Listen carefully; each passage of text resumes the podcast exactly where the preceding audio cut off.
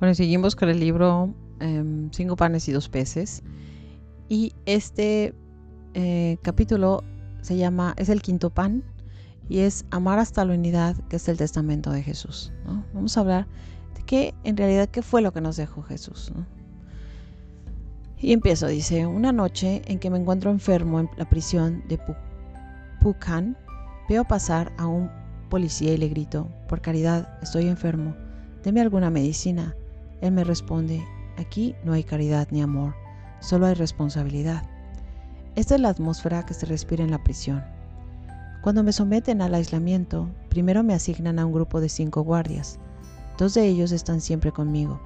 Cambian a los jefes cada dos semanas, a otro grupo para que yo no los contamine. Después deciden no, no cambiarlos más, o si no, todos quedarían contaminados. Al principio, los guardias no me hablan. Responde solo sí o no. Es realmente triste. Yo quiero ser amable con ellos, pero es imposible. Evitan hablar conmigo. No tengo nada que regalarles, soy prisionero. Hasta la ropa, toda está marcada con grandes letras, Kaitao, es decir, campo de reeducación. ¿Qué debo hacer? Una noche me viene un pensamiento. Francisco, tú todavía eres muy rico, tú tienes el amor de Cristo en tu corazón. Ámalos como Jesús te ama. A la mañana siguiente empiezo a amarlos, a amar a Jesús en ellos, sonriendo, intercambiando palabras amables.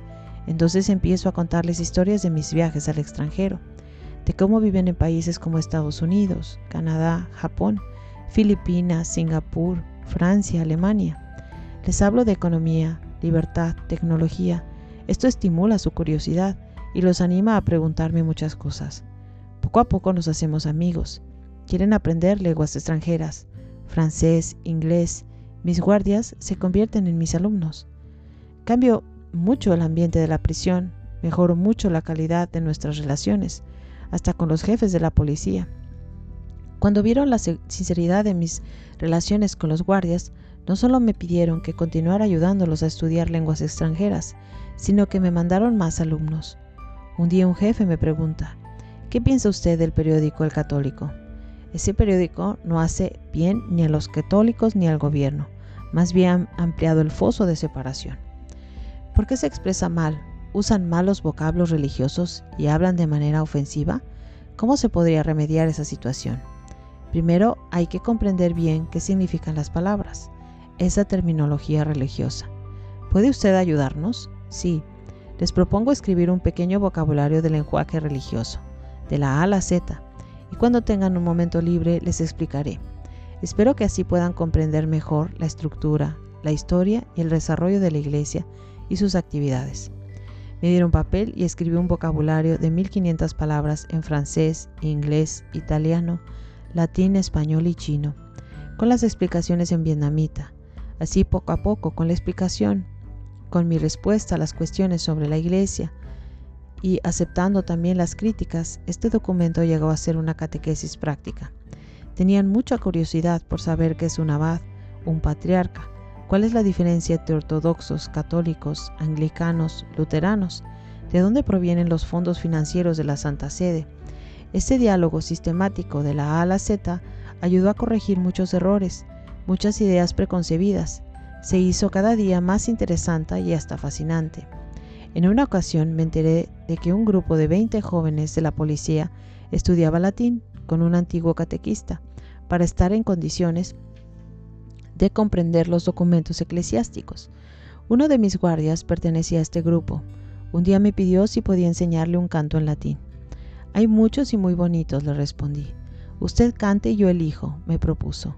Canté Salve Regina, Beni Creator, Ave María Stella, a que no adivináis qué canto eligió, el Beni Creator. No puedes decir lo conmovedor que era oír cada mañana a un policía comunista bajar las escaleras de madera hacia las 7 para ir a hacer gimnasia y después lavarse cantando el Beni Creator en la prisión. Cuando hay amor, se sienta alegría y paz, se siente alegría y paz, porque Jesús está en medio de nosotros. En las montañas de Bimpu, en la prisión de Quan, un día lluvioso tenía que cortar leña. Le pregunté al guardia, ¿puedo pedirte un favor? ¿El qué? Lo ayudaré. Quiero cortar un trozo de madera en forma de cruz. ¿No sabe que está reverentemente prohibido tener cualquier signo religioso? Ya lo sé, pero somos amigos y prometo esconderla. Sería extremadamente peligroso para los dos. Cierre los ojos. Lo voy a hacer ahora y seré muy cauto. Él se fue y me dejó solo. Corté la cruz y la tuve escondida con un trozo de jabón hasta mi liberación. Con un marco de metal, ese trozo de madera se ha convertido en mi cruz pectoral.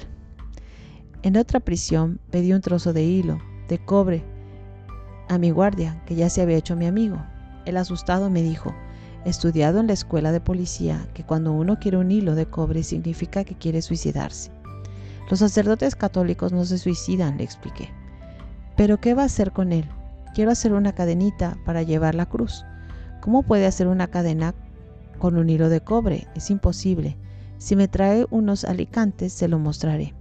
Es muy peligroso, pero somos amigos. Dudó y luego dijo, le responderé dentro de tres días. Después de tres días me dijo, es difícil negarle a usted cualquier cosa. Esto es lo que he pensado. Esta noche le traigo los alicantes, de 7 a 11, y tenemos que terminar el trabajo en ese tiempo. Dejaré ir a mi compañero a Hanoi by Night. Si él nos viera, nos denunciaría y correríamos peligro los dos. Cortamos el alambre en pedazos del tamaño de una cerilla. Los engarzamos y antes de las 11 la cadena estaba hecha. Esa cruz, esa cadena las llevo conmigo todos los días, no porque sean un recuerdo en la prisión, sino porque indican una convicción mía profunda. Son un constante reclamo para mí. Solo el amor cristiano puede cambiar los corazones, no las armas, las amenazas ni los medios de comunicación. Era muy difícil para mis guardias comprender cómo se puede perdonar, amar a los enemigos, reconciliarse con ellos. ¿De veras nos ama? Sí, os amo sinceramente a pesar de que, hacemos a pesar de que le hacemos daño, aún sufriendo por haber estado tantos años en prisión sin haber sido juzgado, pensad en los años que hemos vivido juntos, realmente os, he amado. Cuando quede en libertad, ¿no mandará a los suyos hacernos daño a nosotros o a nuestras familias? No, continuaré amándoos, aunque me quisieras matar. ¿Pero por qué? Porque Jesús me ha enseñado a amaros. Si no lo hiciera, no sería digno de llamarme cristiano. No hay suficiente tiempo para contaros otras historias muy conmovedoras, que son testimonios del poder liberador del amor de Jesús. En el Evangelio, viendo Jesús a la multitud que lo seguía durante tres días, dijo, Siento compasión de la gente. Mateo 15:32, porque estaban como ovejas que no tienen pastor. Mateo 6:34. En los momentos más dramáticos en la prisión, cuando estaba casi agotado y sin fuerzas para rezar ni meditar, busqué un modo para recuperar lo esencial de mi oración, del mensaje de Jesús, y usé esta frase, vivo el testamento de Jesús, es decir, amar a los otros como Jesús me ha amado, en el perdón, en la misericordia, hasta la unidad, como oró Él. Que todos sean uno como tu Padre en mí y yo en ti. Juan 17, 21. Recé con frecuencia, Vivo el testamento del amor de Jesús. Quiero ser el muchacho que ofreció todo lo que tenía, casi nada, cinco panes y dos peces, pero era todo lo que tenía, para ser instrumento del amor de Jesús. Queridos jóvenes, el Papa Juan Pablo II os lanza un mensaje. Encontraréis a Jesús allí donde los hombres sufren y esperan, en los pequeños pueblos diseminados, en los continentes aparentemente al margen de la historia, como era Nazaret cuando Dios envió su ángel a María. En las grandes metrópolis donde millones de seres humanos frecuentemente viven como, extraños. Jesús vive junto a nosotros. Su rostro es el de los más pobres, de los marginados, víctimas casi siempre de un modelo injusto de desarrollo que pone el beneficio en el primer lugar y hace del hombre un medio, un, medio en lugar de un fin. Jesús vive entre los que le invocan sin haberlo conocido. Jesús vive entre los hombres y las mujeres que se honran con el nombre de cristianos. En vísperas del tercer milenio, cada día es más urgente reparar el escándalo de la división entre los cristianos. El error más grande es no darse cuenta de que los otros son Cristo. Hay muchas personas que no lo descubrirían hasta el último día. Jesús, que no lo descubrirán, perdón, hasta el último día. Jesús fue abandonado en la cruz y ahora lo sigue estando en el hermano y en la hermana que sufren en cualquier rincón del mundo. La caridad no tiene límites. Si los tiene, no es caridad. ¿Qué tal? Está muy bonito, ¿no? Em, pues sí, se trata de vivir tu fe con obras. No solamente es rezar, no solamente es saberte los diez mandamientos, es vivirlos, ¿no? Y vivir la caridad con otros, ¿no? El ver en los demás a otro Cristo, ¿sí? En tratarlos como si fuera Cristo mismo, ¿no? Con amabilidad, con dulzura, con paciencia. Ese es el gran reto de ser cristiano hoy, ¿no? Es realmente difícil, pero con Cristo podemos. ok, nos vemos la próxima semana con más de historias de fe. Bye. Veni Creator Spiritus, mentes tuorum visita,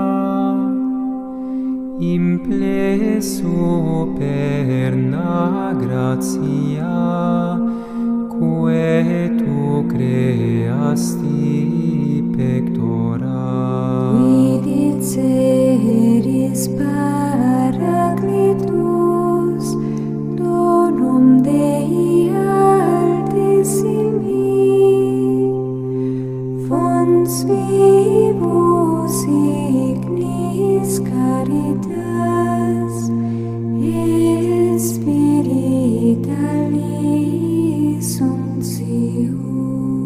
septi formis munere dextre rei tu digitus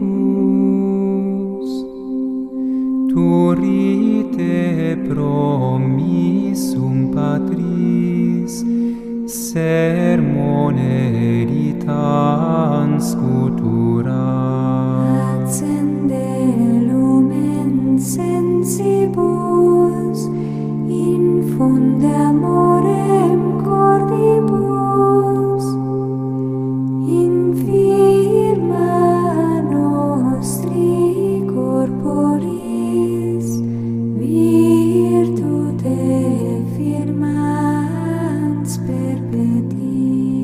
postem repellas longius, pacem querones protinus,